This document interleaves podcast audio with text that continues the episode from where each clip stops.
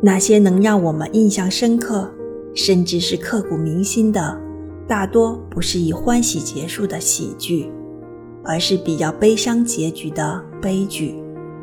它在某种意义上反映了现实生活中大部分人存在的悲情的一面。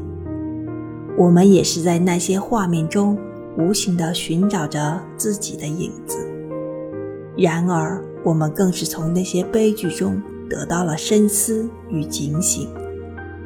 正如很多人认为，人生的底色或许是悲凉的，但那些悲凉中却透着无尽的人间的道理与智慧。